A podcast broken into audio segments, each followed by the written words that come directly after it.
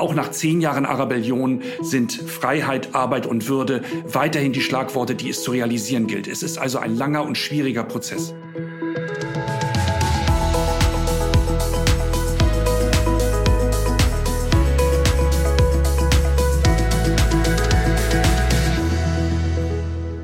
Erinnert ihr euch noch an diese Bilder aus dem Fernsehen von vor zehn Jahren, an diese Menschenmassen auf dem Tahrirplatz in Kairo, an diese vielen jungen und alten Frauen und Männer, die alle protestiert haben für Freiheit und Demokratie, nicht nur in Ägypten, auch in vielen anderen, hauptsächlich nordafrikanischen Ländern, also an den sogenannten arabischen Frühling oder auch Arabellion genannt?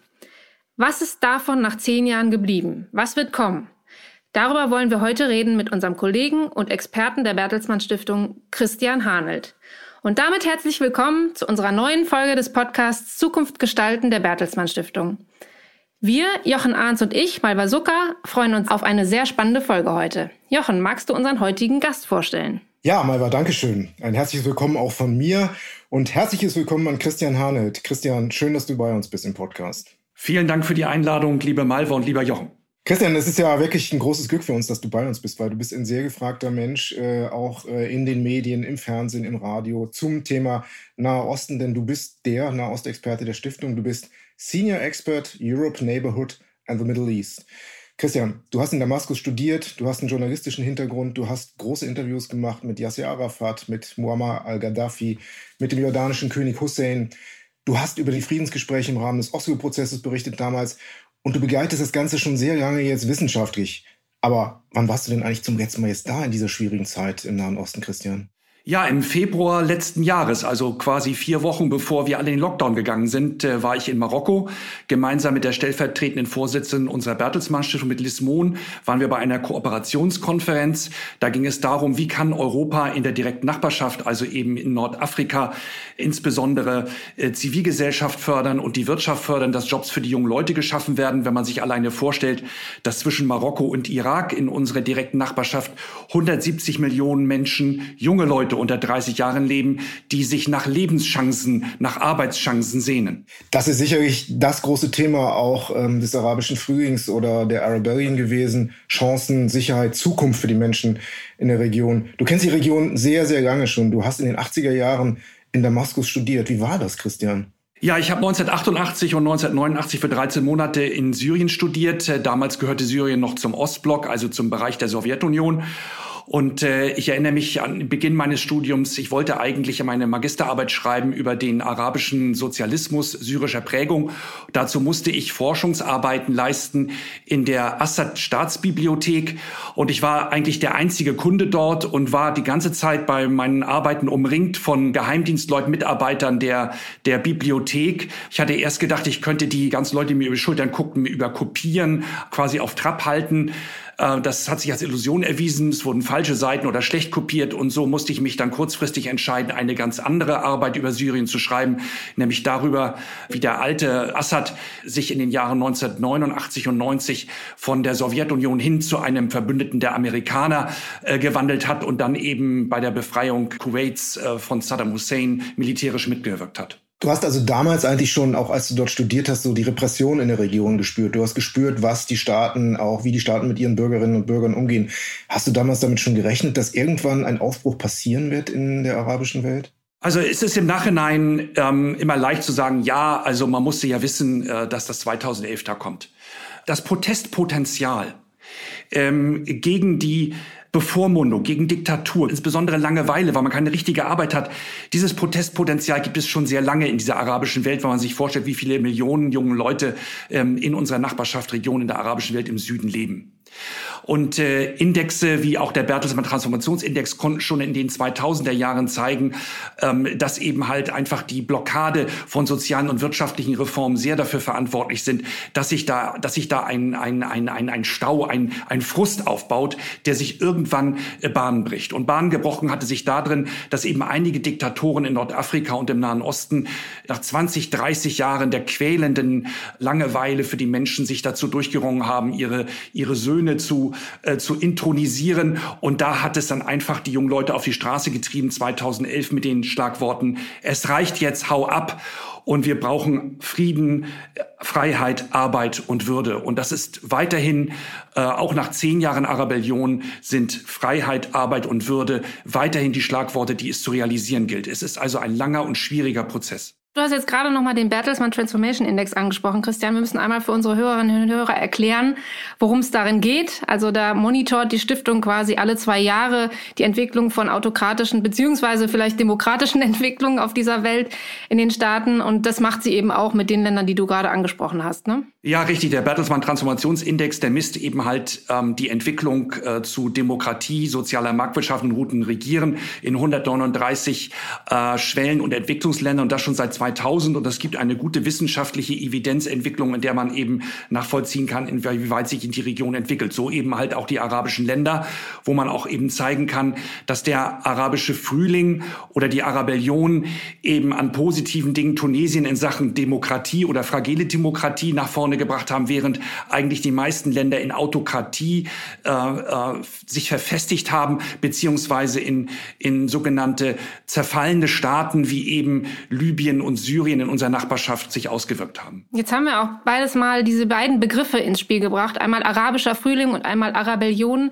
Ähm, Im Vorgespräch haben wir auch ein bisschen darüber gesprochen, dass dir der Begriff arabischer Frühling nicht so ganz, dass du das nicht so befürwortest. Vielleicht kannst du einmal nochmal sagen, was dahinter steckt, also das begründen. Also bei arabischen Frühling denkt man dann gleich äh, bei den vielen ähm, Verwirrungen und Irrungen und auch Misserfolgen dieser Protest oder der Auswirkung der Protestbewegung dann gleich an arabischen Winter und dann äh, ist, hat das Ganze einen durchweg äh, starken negativen äh, äh, Touch und es verkennt eigentlich die, die pluralistischen, die differenzierten Auswirkungen dieser Protestbewegung. Es ist ja eine Protestbewegung, die Araber selbst oder die jungen Leute selbst sprechen zwar von einer Revolution, aber eine Revolution würde ja bedeuten, dass dass politische, soziale und wirtschaftliche Begebenheiten sich total verändern. Und es haben ja nur in wenigen Ländern sich einfach äh, die, die Möglichkeiten für, für Freiheit und Pluralismus verbessert. Und so finde ich, dass einfach der Begriff der Arabellion, äh, den äh, die Frankfurter Allgemeine Zeitung damals hervorgebracht hat, dass der das am allerbesten beschreibt. Denn es geht darum, dass sich ein, ein vorhandenes Protestpotenzial, das ja auch in dieser arabischen, jungen arabischen Bevölkerung weiterhin da ist, wie äußert sich eben das? Und und 2011 hat sich das eben in diesen massiven Protesten geäußert, ähm, ohne jegliche Führung. Und leider sind diese Protestbewegungen, liebe Malva und lieber Jochen, eben in den meisten Ländern stecken geblieben in dieser Machtauseinandersetzung zwischen den alten Eliten auf der einen Seite und eben den Islamisten auf der anderen Seite. Und da sind diese säkularen, die jungen Kräfte sind einfach äh, dazwischen zerrieben worden. Und in Syrien und Libyen haben die Diktatoren aufgrund von Machtangst eben ihre Gesellschaft in einen Bürgerkrieg gezerrt mit all diesen Fluchtfolgen, wie wir sie ja auch selbst in den letzten Jahren erlebt haben. Christian, jetzt hast du, oder Malva hat es eben gesagt, ähm, dass du das Wort arabischer Frühling gar nicht so gerne magst, sondern lieber von Arabellion sprichst. Ich würde mir noch mal kurz dagegen halten. Die Frage, ob ein Protest für ganz normale bürgerliche, in Anführungszeichen ganz normale bürgerliche Freiheiten eine Rebellion ist, ist ja auch etwas, worüber man reden kann. Also du kennst ja einige Leute, auch junge Leute, die damals auf die Straße gegangen sind, die damals protestiert haben und die haben ja eigentlich sich ja, aufgelehnt im besten Wissen und Gewissen für ihre Freiheitsrechte. Ob das dann mit dem Begriff Rebellion richtig gefasst ist, mag dahingestellt sein, aber was ist aus deren Träumen geworden? Was ist aus den Leuten geworden, die du damals kennengelernt hast, vor zehn Jahren, die du immer noch kennst? Ja, also ich, ich finde zwei Dinge sehr beispielhaft. Das eine ist eben äh, von ähm, Amel Seydane äh, aus Tunesien, äh, die eben halt die neue Freiheit, äh, die äh, die vielen jungen Leute in Tunesien erworben haben, genutzt haben, um eben halt als Start-ups zu gründen, um jungen Frauen auch heute noch zu helfen, äh, kleine und mittlere Unternehmen zu gründen. Äh, denn die Herausforderung ist neben der Demokratie einfach die sogenannte Revolutions- äh, oder Protestdividende, dass es nämlich endlich einen sozialen und wirtschaftlichen Aufschwung gibt. Für Syrien finde ich sehr äh, äh, beispielhaft äh, von meinem syrischen Freund Marwan, mit dem ich 1989 in Damaskus studiert habe. Ähm, der hat Rechtswissenschaften studiert und hatte geglaubt, er könnte in dem Land Syrien eine Zukunft finden. Und als der alte Assad starb und der jetzige Diktator, der, ähm, der Bashar al-Assad, an die Macht kam, haben eben viele junge Leute gedacht, es gibt jetzt einen Öffnungsprozess. Und es gab ein Versprechen dieses jungen Bashar al-Assad, dass eben die Moderne kommt. Und dieses Versprechen wurde eben gebrochen. Er selbst hat glücklicherweise das Land dann äh, rechtzeitig vor dem Bürgerkrieg verlassen und äh, seine berufliche und familiäre Zukunft in Dubai gefunden.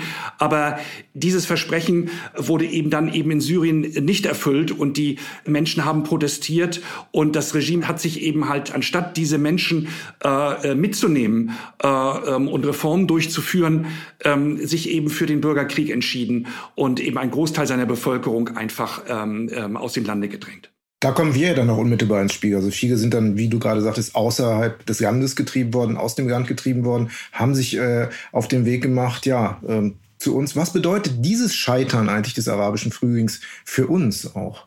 Es ist ja nicht so, dass alles gescheitert ist. Der arabische Frühling und vor allen Dingen auch die Corona-Krise haben die Entwicklung der Zivilgesellschaft extrem vorangetrieben. Auch in Ländern, in denen die Autokratie, wie zum Beispiel in Ägypten oder auch in Marokko, nach vorne gegangen ist, hat einfach die Zivilgesellschaft viele Freiräume sich erarbeitet und eine Start-up-Kultur hat sich gegründet. Ähm, und eben halt auch die jungen Frauen und die jungen Leute haben sozusagen ihre Nischen gefunden, ähm, um, um einen Teil des Frustes abzubauen und Lebensperspektiven zu finden. Die großen Misserfolge sind eben das eine, dass sich diese säkularen und freiheitlichen Kräfte ohne starke Führungspersönlichkeiten halt zwischen den Islamisten und den alteingegebenen Herrschern aufgerieben haben und, äh, und auf der anderen Seite eben halt diese Bürgerkriege ausgebrochen sind. Aber äh, sozusagen der, der Wunsch nach Zukunft und Arbeit bleibt ja eben auch weiterhin und äh, wird, und deshalb finde ich es gut, dass wir uns darüber unterhalten, durch die Zäsur jetzt kann sich übrigens auch äh, friedlich gestalten. Während eben 2011 vieles auch in Chaos und Krieg gestürzt ist, haben wir fast unbemerkt in 2019, 2020 ähm, im Sudan erlebt, dass eben große soziale Proteste dazu geführt haben, dass die Militärführung sich mit den äh, Protestbewegungen zusammengesetzt haben und sie einen gemeinsamen neuen Verfassungsweg gehen. Oder in Algerien haben 2019, 20 über 52 Wochen hinweg äh, Millionen von Menschen friedlich auf den Straßen demonstriert und das Regime wusste gar nicht, wie sie dagegen umgehen sollte, weil die Menschen bringen in ihren Massen unglaublich friedlich und dieser Massenprotest hat dafür gesorgt, dass der, dass der Langzeitdiktator Bouteflika äh, gestürzt wurde. Äh, so wie übrigens auch im, in, in Sudan Langzeitdiktator Bashir gestürzt wurde. Das heißt, durch eine Veränderung dieser Protestform, mehr Friedlichkeit, äh, und eine andere Reaktion der, der Herrschenden auf die Proteste. Sprich, wir gehen doch auf einen Teil der Protestbewegung zu und versuchen gemeinsam einen Konsens zu finden, dass das ein viel besserer Weg ist. Es zeigt uns auf der einen Seite, dieses Protestpotenzial ist in Zukunft da und äh, es wird auch weiterhin äh, die Szene bewegen. B, es wird vielleicht nicht in so spektakulärer Form auf uns zukommen wie eben die Arabellion oder die große Fluchtbewegung, sondern vielleicht eher in kleinen progressiven Schritten. Und das Dritte ist eben halt das auch die, die äh, Protestbewegungen eben sich zeigen, sie sind weniger religiös geprägt. Den Menschen geht es sehr stark um die soziale Frage und sie gehen friedlich auf die Straßen. Aber du hast jetzt gerade von einer Zäsur gesprochen. Meinst du damit rein die zeitliche Zäsur nach zehn Jahren, jetzt quasi eine Bilanz ziehen oder redest du auch davon in Bezug auf Corona oder eben neue Entwicklungen, dass es eine Zäsur jetzt gibt, eine inhaltliche? Äh, das, was 2019 zum Beispiel in Algerien und auch im Sudan passiert ist, dass es eine neue Charakter dieser Welle der Arabellion. Ne? Nach 2011 ähm, eben 2019, ähm, auch übrigens mit, äh, mit Protesten ähm, im Libanon und im Irak. Äh, die Corona-Krise jetzt, äh, Malva, ist eine, eine wirkliche Zäsur für diese Region, weil sie sozusagen wie ein Brandbeschleuniger wirkt. Das heißt, die Faktoren der Arabellion, Freiheit, Arbeit und Würde und alles, was in dieser sozialen Frage dahinter steht, werden noch mal ganz mehr sichtbar. Die soziale Frage wurde in der Arabellion nicht gelöst. Ähm, sie hat sich eher weiter ähm, verschärft, weil es wurden keine sozialen und ökonomischen Reformen durchgeführt und es wurden nicht genug Freiräume geschaffen, ähm, um, um, um die Wirtschaft zu diversifizieren, um vor allen Dingen auch in den Ländern mit weniger Einkommen, wie eben zum Beispiel Marokko, Ägypten, Tunesien, genug Arbeitsplätze zu schaffen. Und diese Corona-Krise ähm, wirkt insofern auf unsere Nachbarn in Nordafrika, wir machen keine touristischen Reisen mehr dorthin. Also diese Einkommen fehlen. Das heißt, die Saisonarbeiter aus Marokko und Tunesien sind nicht mehr auf den Agrarfeldern in Spanien und in Italien und schicken kein Geld nach Hause.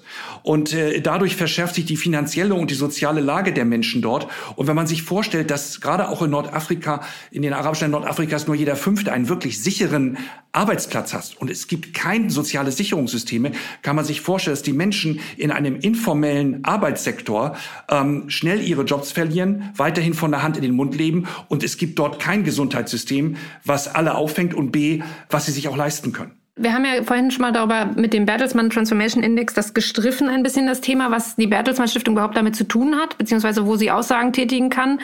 Ähm, vielleicht kannst du uns noch einmal erzählen, äh, was quasi so die Aktivitäten in den letzten Jahren der Bertelsmann Stiftung zu dem Thema waren.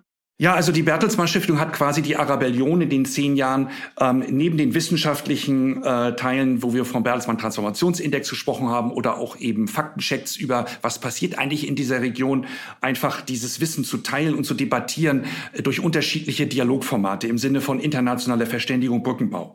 Also zum Beispiel ähm, haben wir gemeinsam mit dem äh, mit dem damaligen deutschen äh, Bundespräsidenten Joachim Gauck eine Konferenz in Tunesien gemacht 2015, wo eben für die Tunesier es besonders eindrucksvoll war, sehr authentisch war, dass Joachim Gauck eben von seinen persönlichen Erfahrungen berichtet hat, wie man eben halt von einer Diktatur in eine Demokratie kommt. Auch das, ne, die ostdeutsche Erfahrung äh, mit der tunesischen Erfahrung zu vergleichen.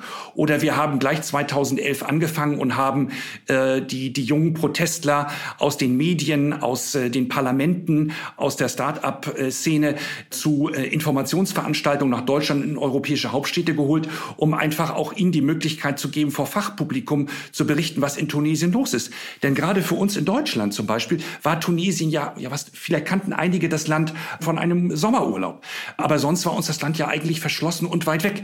Und so war es auch äh, nicht verwunderlich. Wir haben in unserer Nahostkonferenz seit 1995 auch immer Tunesier dabei gehabt, zum Beispiel auch jemanden wie Ahmed Driss, einen der führenden Europaexperten aus Tunesien, der auch unter der Diktatur dort weitergearbeitet hat. Und als 2011 die Proteste in Tunis starteten, ähm, dann riefen mich deutsche Journalisten vom Flughafen in Tunis an und sagten, Herr Hanelt, bitte, äh, wir sind jetzt hier in Tunis, wer sind hier gute Ansprechpartner? Und dann habe ich äh, sie alle zu Ahmed Driss in die Stadt nach Tunis geschickt, in sein kleines Europa-Mittelmeer-Institut. Er konnte sie beraten und ihnen die ganzen Hintergründe berichten.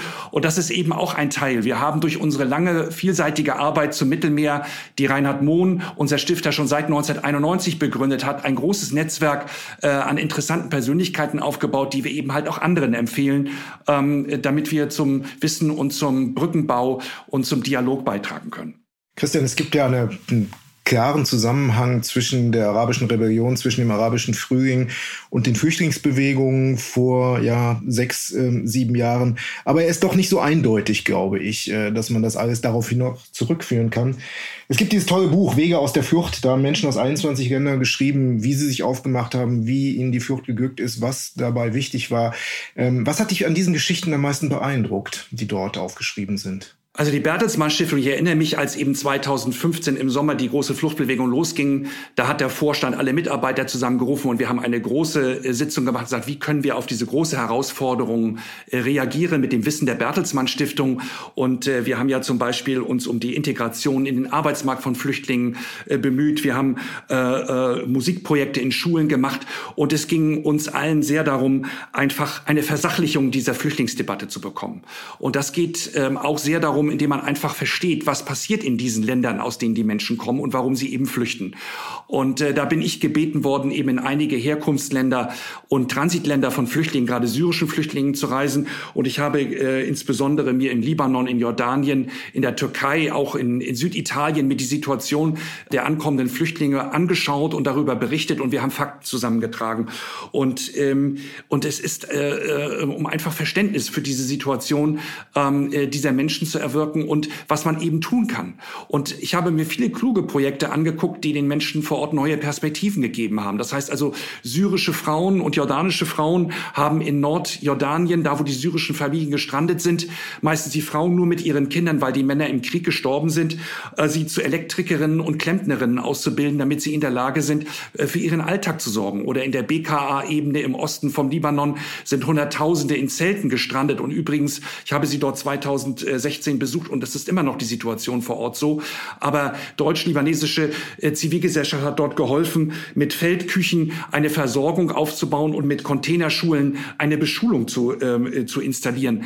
Aber wir müssen uns ehrlich machen mit 800.000 Syrern, die als Flüchtlinge äh, zu uns gekommen sind nach Deutschland. Und ich kenne einige von ihnen und sie ähm, nutzen die Möglichkeiten, sich hier aus und hier fortzubilden. Das ist ein wichtiges Potenzial.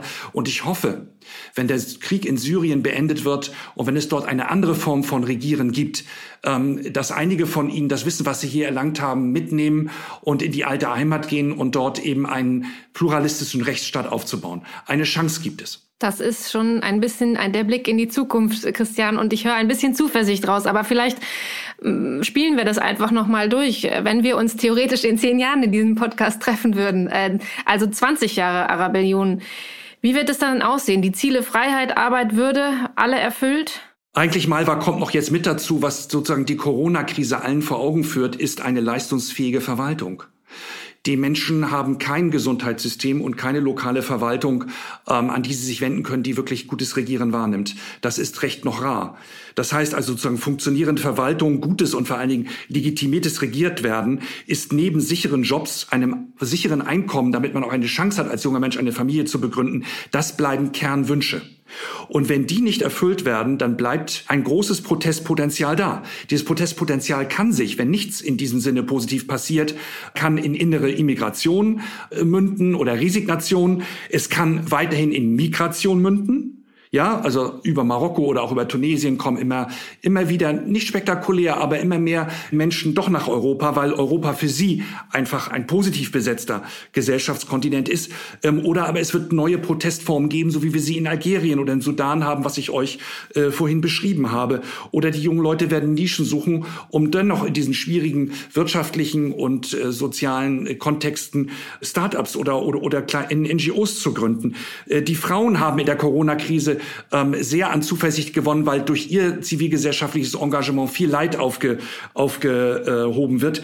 Hoffnung machen wir diese Frauen, diese jungen Leute, aber äh, wir werden dadurch, dass wir mit mit äh, Exporten, Migration, Flucht, auch islamistischem Terrorismus, aber auch durch Handel und durch Wirtschaft eng mit dieser Region im Süden unserer Nachbarschaft verbunden sind, gerade mit Nordafrika, ähm, weiterhin uns mit diesen Entwicklungen auseinandersetzen müssen. Christian, wir reden ja hier von unseren Nachbarn. Das muss man, glaube ich, immer wieder sehr deutlich sagen. Das äh, sind die Nachbarländer Europas und ähm, vielleicht, wir könnten jetzt Staat für Staat, Land für Land, von Marokko bis Syrien einmal durchgehen und gucken, was passiert. Aber vielleicht stattdessen eine etwas andere Frage, die in eine ähnliche Richtung geht. Ich bin Anfang der 90er Jahre mal mit, äh, wie es immer üblich war, mit der Autofähre ähm, von Spanien äh, nach Tanger äh, übergesetzt und äh, man war dort in Marokko und hätte sich jetzt vorstellen können, mit dem Auto von Marokko bis nach Syrien, Nordafrika zu durchreisen. Das ging eigentlich nie weil es immer schwierig war, weil man eigentlich durch Algerien kaum durchkam. Es gab immer Probleme. Kannst du dir vorstellen, dass sowas etwas mal geben wird für europäische Bürger, dass sie auf der spanischen Seite nach Marokko übersetzen und mit welchem Verkehrsmittel auch immer, ob es Auto, Eisenbahn oder was weiß ich ist, in Syrien wieder rauskommen und diesen Kontinent oder diese Spitze dieses Kontinents so bereist haben, dass man ihn verstehen und persönlich erleben kann? Also neben den sozialen und ökonomischen Fragen, die wir oder Herausforderungen, über die wir gesprochen haben, kommen natürlich auch noch die politischen.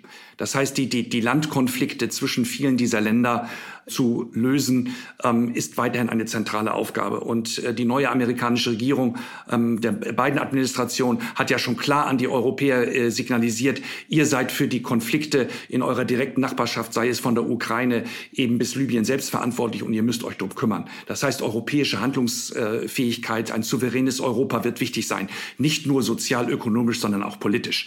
Ähm, wenn ich mich daran äh, erinnere, ähm, ich habe 1995 wurde das, das Netz Netzwerk von Zivilgesellschaftsorganisationen in Barcelona gegründet, die Euromediterrane Partnerschaft aufgerufen, alles unter dem Hintergrund, auch Türken, Israelis, Araber zusammenzubringen. Ähm, es wurde nicht viel erreicht, aber weiterhin ist es wichtig. Das Mittelmeer ist eine verbindende Region. Du hast es gesagt, wie schnell man mit den Autofähren rüberkommt.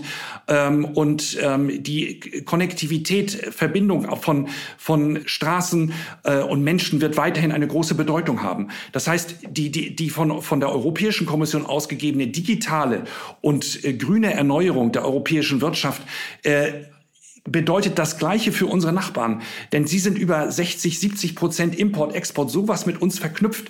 Ähm, auch sie müssen die digitale und die äh, nachhaltige Wirtschaften äh, mitmachen. Und sie brauchen dazu unsere Unterstützung. Äh, und äh, das geht nur über gemeinsame Kooperation und vor allen Dingen über Vielfältigkeit der Vernetzung mit der Zivilgesellschaft und dem jungen Unternehmertum. Sag mal, wenn du jetzt wieder reisen könntest, wenn du als erstes wieder in die Region fahren könntest, wo würdest du gerne zunächst hinfahren als erstes Ziel?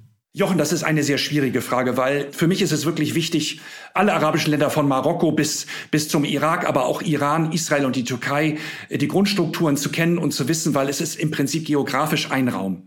Wir haben heute viel über Tunesien und Syrien gesprochen. Tunesien, es ist in einer sehr schwierigen Situation. Die Demokratie ist dort fragil. Ich habe vorgestern wieder mit ähm, Amel Seydane telefoniert und sie vermissen uns. Die Corona-Krise hat die Menschen zwar virtuell weiter zusammengebracht, aber mit dieser Teetrinkkultur, äh, dieser Gastfreundschaft, das Persönliche ist wichtig.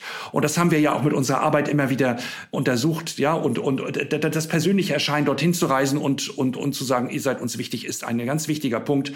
Ich erinnere mich, wie wichtig es war, als ähm, ich mit äh, unserer stellvertretenden Vorsitzenden Lismon 2014 in dieser schwierigen Zeit in Tunesien war, bei der Vorbereitung der Wahlen und äh, wir äh, Wahlbüros angeguckt haben und, äh, und mit Wahlhelfern gesprochen haben, wie wichtig es für sie war, mit Deutschen zu sprechen, die längere Erfahrung mit demokratischem Gemeinwesen haben. Solche Dinge motivieren. Vielen Dank, Christian. Wir freuen uns sehr und wir drücken die Daumen, dass du bald äh, ja diese Kontakte wieder persönlich für die Stiftung pflegen kannst, dass du die Fäden wieder aufnehmen kannst.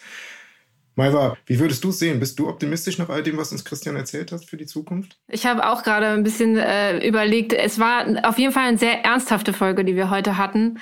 Es bleibt Hoffnung und ich habe schon das Gefühl, man hört raus, äh, da ist auch eine Kraft durch die jungen Menschen, die immer noch genau nach diesen Zielen streben.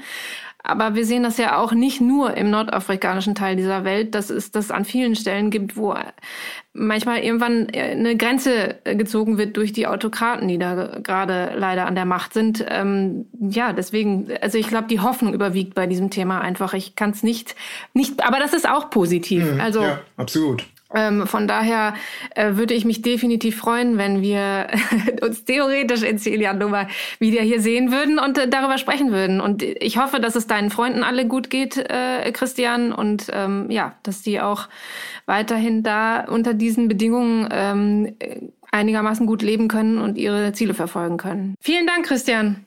Ja, vielen Dank. Gern geschehen. Ganz herzlichen Dank, du hast uns heute die Welt in den Kopfhörer gebracht. Das schaffen wenige, das ist wirklich toll. Und ähm, ja, wir sprechen uns hoffentlich auch wieder in diesem Podcast. Vielen Dank, lieber Christian. Ich danke euch, Malva und Jochen, sehr und wünsche dieser Podcast-Reihe der wirklich spannenden Themen alles Gute und äh, viel Abonnenten und Hörerschaft.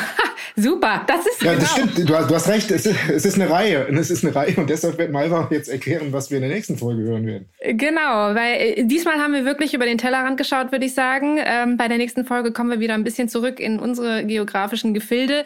Und zwar wird es um junge Menschen in der Corona-Pandemie gehen. Warum sie sich von den Politikern im Stich gelassen fühlen, was getan werden muss, äh, was eine kindgerechte Familienpolitik sein kann. Und zwar mit unserer Expertin und auch lieben Kollegin Antje Funke. Und da freuen wir uns schon wirklich sehr drauf. Das wird äh, auf jeden Fall Thema in der nächsten Folge sein. Und ich glaube, Christian hat gerade schon so ein bisschen den Werbeblock eingeläutet, deswegen hänge ich den jetzt mal einfach direkt dran. äh, uns gibt's überall, wo es Podcasts gibt, natürlich Apple, Spotify, Deezer, auch über YouTube zum Beispiel zu hören. Ähm, und wir freuen uns natürlich auch immer über Feedback über podcast at bertelsmann-stiftung.de. Tschüss von meiner Seite und bis zum nächsten Mal. Wir hören uns wieder. Bis bald. Tschüss.